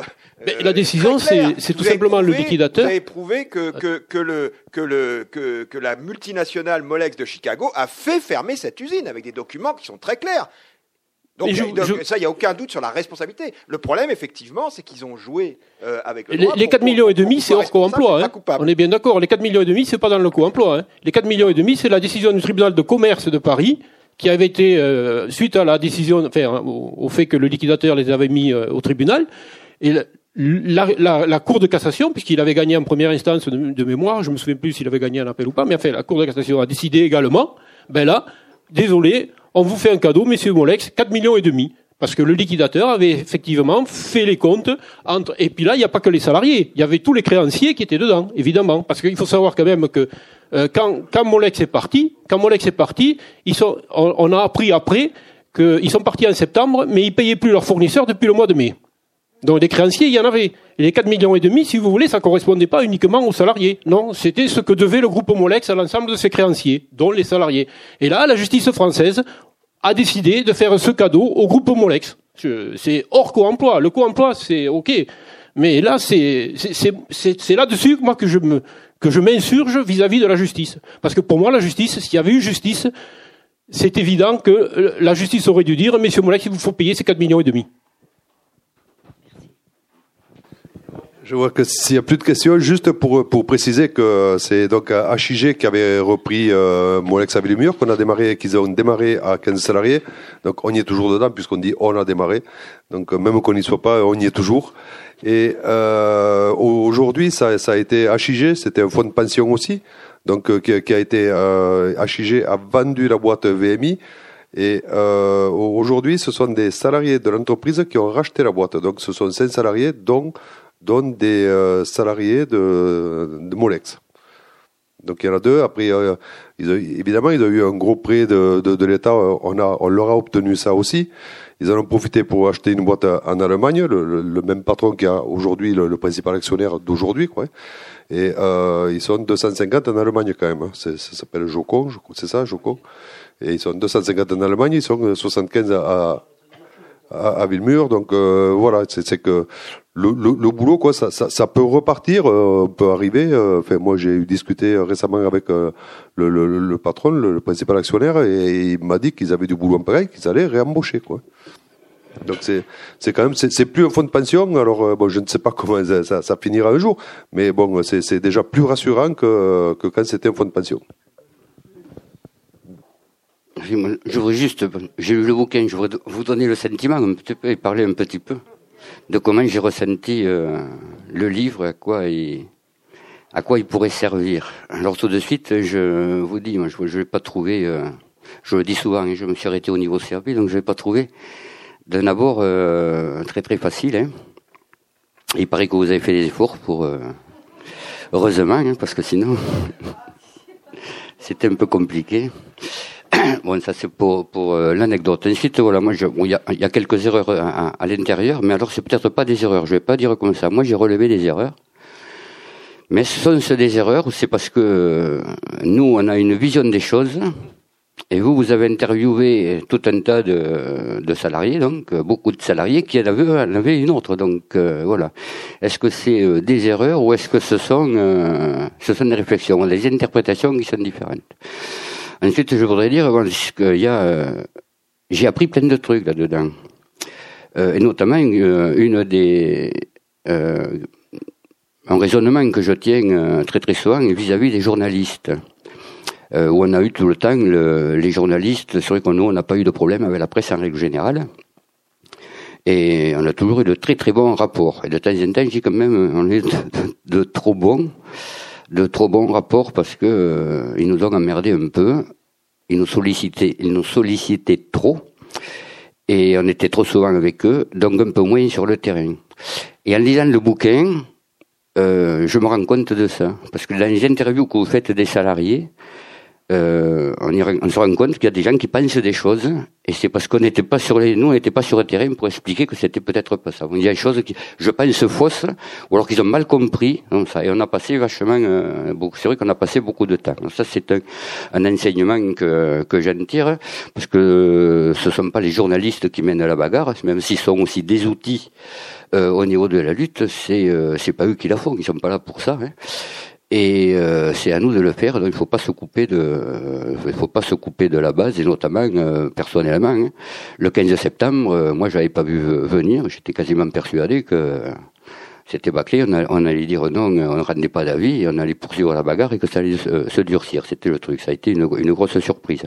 Voilà, on, s'est- coupé. Ça, j'ai appris ça. Euh, j'ai vu aussi sur d'autres, euh, sur d'autres, alors pas avec les journalistes, mais alors sur sur des choses. Il n'y a pas que la faute des, journalistes, mais on a été noyé de, noyé de réunions avec la direction. Ils nous foutaient des réunions parce que pour eux c'était ça, avoir euh, de l'information, c'est avoir des réunions en pagaille. On fait des réunions, on fait des réunions, mais il- il en sait rien. Alors ça fait ça fait que Et c'est toujours du temps qu'on passe pas qu'on ne passe pas euh, au- auprès des salariés. Et il y a des choses qui ont pas, ont vraiment pas été comprises. J'ai lu là, no- notamment sur les, euh, il y a des gens qui disent avec du recul, hein, parce que sur le moment, moi, je l'ai pas ressenti, euh, mais que tout compte fait, il aurait mieux valu aller négocier les les indemnités de licenciement. Pourtant, il me semble qu'on avait bien bien expliqué que c'était pas comme ça que ça se passait. Nous, on a une certaine expérience partout où ça se fait quand on va sur les, quand on va directement sur les indemnités de licenciement. Pour, euh, pour exemple, là, ils ont démarré le, le PSE, ils démarraient en nous donnant 30 7 millions, 7, mi- oui 7 millions. Il ne faut pas se tromper avec des milliards. Nous, c'était des millions, on parlait. Euh, 7 millions d'euros. Le PSE, ça, ça démarrait à 7 millions d'euros. On est arrivé à 34. Sans le négocier ou négocier le dernier jour. Si on avait, si on avait commencé à négocier dès le départ, je le dis, c'est de, l'expérience. On partait à partir de, de 7 millions, on se serait peut-être, euh, certains auraient dit 15, euh, le double, tout ça, mais on n'aurait jamais chopé 34 millions. C'est les emmerdants qui sont montés tout seuls, il n'y avait pas besoin d'aller demander quoi que ce soit. Donc tout, tout ça, par contre, s'il y en a après, après la bagarre qui n'ont pas compris qu'on a beaucoup, qu'on a beaucoup plus en faisant comme on a fait, c'est qu'on on l'a pas bien expliqué sur le moment. C'est ce truc, on a été noyé aussi, bon, et on n'est pas sur le terrain, on n'est pas dans le truc, parce que c'est une bagarre comme ça, et puis partout, et pour les contis, pour après, quelle que soit euh, la forme qu'on qu'on veut y donner, euh, c'est toujours le, la discussion à- à- avec les salariés, c'est le, le contact avec les salariés qui prime, parce que sans eux, on peut, sans eux, on peut rien faire. Il faut vraiment une, euh, qui est cette, euh, cette, cette, comment dire, une- un truc de confiance et, et de compréhension, parce que je pense qu'il est très très important que les salariés comprennent pourquoi ils sont là. Si on y va, j'ai connu quand j'ai commencé le- mes premières luttes syndicales, ma première grève, c'était juste avant de avant de faire l'armée. Donc je m'en foutais, j'avais 17 ans. Mais la première grève que j'ai fait, on est venu me chercher, on me dit oui. Tu fais grève, on ne savait pas pourquoi, on est resté deux heures devant la cour, on est rentré, on a dit on a gagné, euh, mais je savais pas pourquoi j'avais été. Donc je trouvais pas que c'était c'était efficace. Sur le truc, c'était efficace. Il y avait 100% de grévistes, c'est bien, mais bon, euh, c'est mieux quand il y a la compréhension de ce, quand on comprend ce, quand on comprend qu'on fait, pourquoi, et pourquoi on le fait. Je dis très sincèrement, moi, je pensais que les gens avaient bien, bien compris le, le, le pourquoi euh, on n'allait pas sur les, les indemnités de licenciement euh, comme ça. Il y avait tout un tas de, de choses comme ça. Et en lisant le bouquin, je me rends compte que, attends, pour ça, c'est, Maintenant, je suis à la retraite, donc euh, je fais plus ça, mais dans les débats aussi, j'ai l'occasion de- d'en discuter dans le cadre syndical. C'est un outil qui peut être intéressant pour dire ça, à, à- ça, à ça, il faut y faire, euh, il faut y faire attention. Donc euh, voilà. Ensuite, je trouve qu'il y a des, des, des choses. Alors là, c'est des, des critiques. Alors je sais pas si c'est constructif ou, ou si c'est pour gue- gueuler, mais il y a, y a un, un élément, je trouve, dans le euh, qui n'a pas été euh, qui a pas été soulevé. Et c'est euh, donc c'est euh, ce qui s'est passé euh, quelques jours avant la, avant l'annonce de la, de la fermeture, qui pour moi est extrêmement structurant dans ce qui s'est passé par la suite. Et, et- et pour moi, c'est un, un avis aussi personnel. Je lisant le bouquin, c'est quand on a euh, neutralisé le moule qui, qui est en partance de, en partance pour euh, pour l'étranger, et qui a soudé, qui a fait quand même une, euh, qui a soudé euh, le, le collectif qui s'est fait euh, et, et les salariés, parce que c'est la première action qu'on qu'on faisait. En plus, c'était une action qui a été décidée. On avait vu que c'est les salariés, les syndicats. J'ai eu l'occasion de le dire, mais pour, pour dire, il y a un moule qui, qui partait en Slovaquie. On- On sentait, ce sont des moules pour faire des, pour faire des, des connecteurs. C'est une grosse pièce qui doit faire 250 ou 500 kilos. Enfin, pour, pour expliquer euh, très très rapidement, euh, on sentait qu'il se passait quelque chose. Et ça devait être le 15, euh, le 15 ou le 16 octobre. On a eu l'annonce le 23 octobre, euh, ou le 16 ou le 17, c'est par là. On appelle un mouvement, on, on- les syndicats ont appelé un, mouvement de grève, un débrayage pour expliquer. Et on y était allés, nous, juste pour dire, est-ce que vous, est-ce que vous seriez prêts à faire une action plus forte, parce qu'on connaissait pas trop l'état d'esprit. Et là, on s'est rendu compte que les salariés, ils étaient en avance sur nous, ils étaient prêts à faire quelque chose tout de suite. Et nous, on ne savait pas. On ne savait pas trop quoi faire. On a remis le couvert le lendemain, et c'est le lendemain qu'on a dit, bon, là, on va faire une action. Et c'est un salarié qui a dit, mais il n'y a pas besoin de, de planquer un moule ou de, de le cacher, il suffit de le démonter et le rendre inutilisable. Et c'est ce qui a été fait. Et on était à peu près 180, 200 sur le, sur le site euh, à ce moment-là, quand on a fait le truc. Tous les salariés ont été dans l'atelier et tout le monde a participé. Tout le monde va participer à, à démonter le moule. Mais c'est un technicien qui s'est mis, tout le monde s'est mis autour, qu'on puisse euh, pas voir. Bon, c'est, ce truc-là.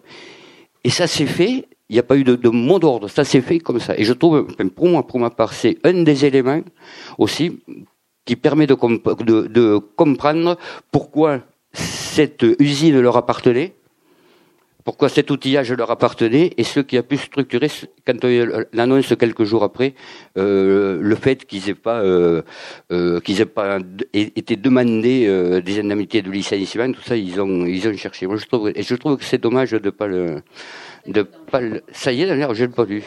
J'ai sauté la, j'ai sauté la page alors. C'est que ça?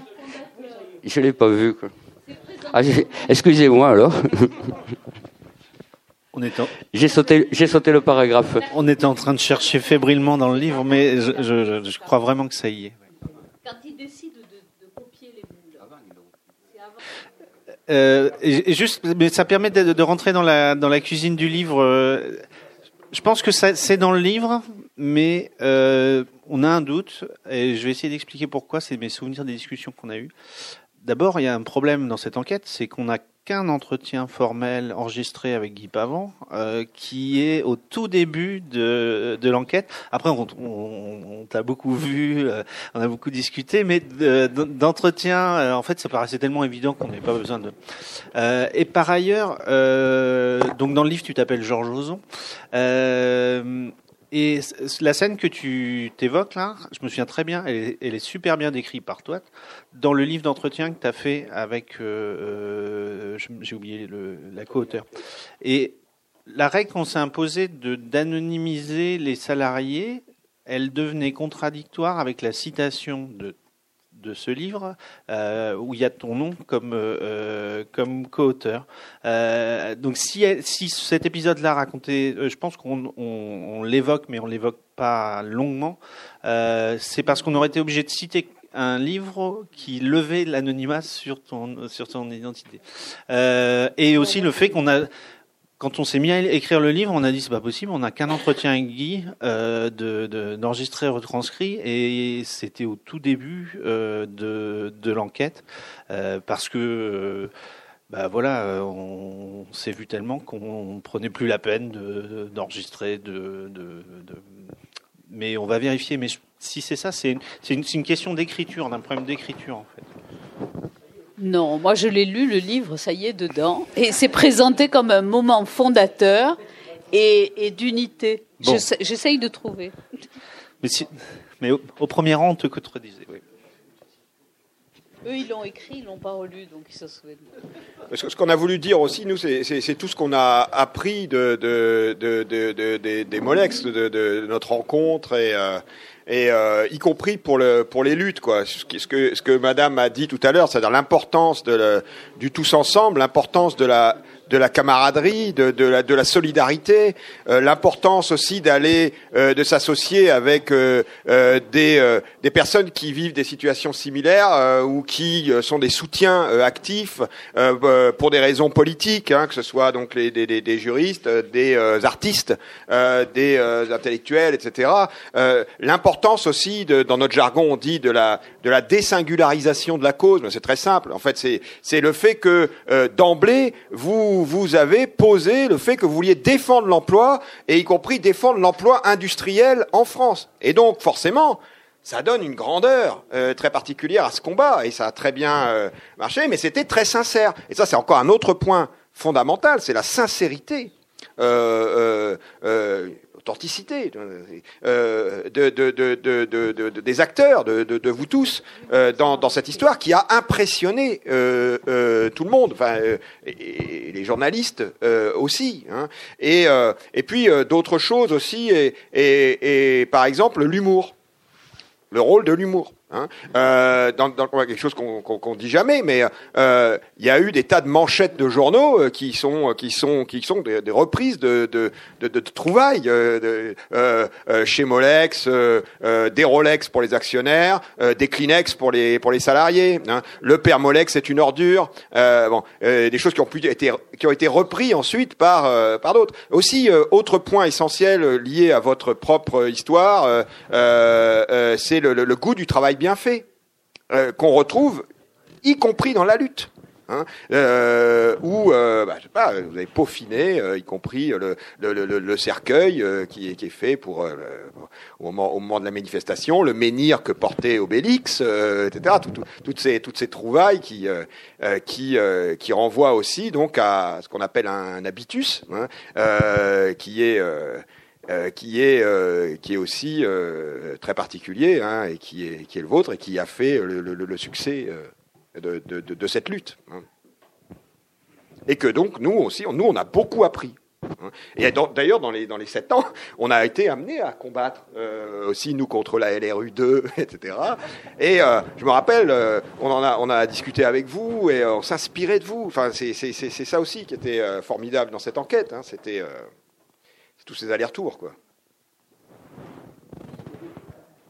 Et il faut dire un peu aussi tout comment dire, euh, euh, notre émerveillement pour la cause, notre sympathie euh, politique pour la démarche. Et je pense que en plus, votre présence ici et la manière dont se déroule ce débat, c'est très parlant de, cette proximité qu'on a avec vous et de toute la difficulté qu'on peut avoir aussi parfois à se détacher de, de ce point de vue, enfin, vous n'êtes pas n'importe qui, c'est-à-dire que parmi l'ensemble des salariés, vous êtes ceux qui étaient extrêmement mobilisés, vous êtes ceux qui avaient continué à vous impliquer euh, dans l'association et vous êtes ceux qu'on a rencontrés en premier parce qu'on est entré sur ce terrain par euh, l'association et par les salariés mobilisés euh, et qui ont continué. et donc on, est arrivé avec ce point de vue qui était très situé, qui n'est pas, enfin, euh, qui, qui, est une, une, partie de, une partie de l'histoire. Et on a essayé de rencontrer des salariés un peu plus distanciés de ce point de vue-là et aller un peu plus loin. Mais je pense que finalement, on a encore des choses à, à on doit encore se questionner, encore un peu réfléchir sur euh, sur comment euh, ce regard. On a essayé de prendre de la distance par rapport à ça. On a essayé d'écrire euh, euh le livre en étant conscient de, de cette espèce de d'enchantement, d'émerveillement qu'on avait à l'égard de votre cause et, et, et à l'égard de ce que vous représentez pour nous. Euh, mais peut-être qu'on n'est pas allé assez loin. Alors bravo. Euh, merci beaucoup. Il s'agissait d'une rencontre avec Éric Darras et les membres du collectif du 9 août à la librairie Ombre Blanche le 10 mai 2017 au sujet de l'ouvrage Quand ils ont fermé l'usine, lutter contre la délocalisation dans une économie globalisée. Édition Agone.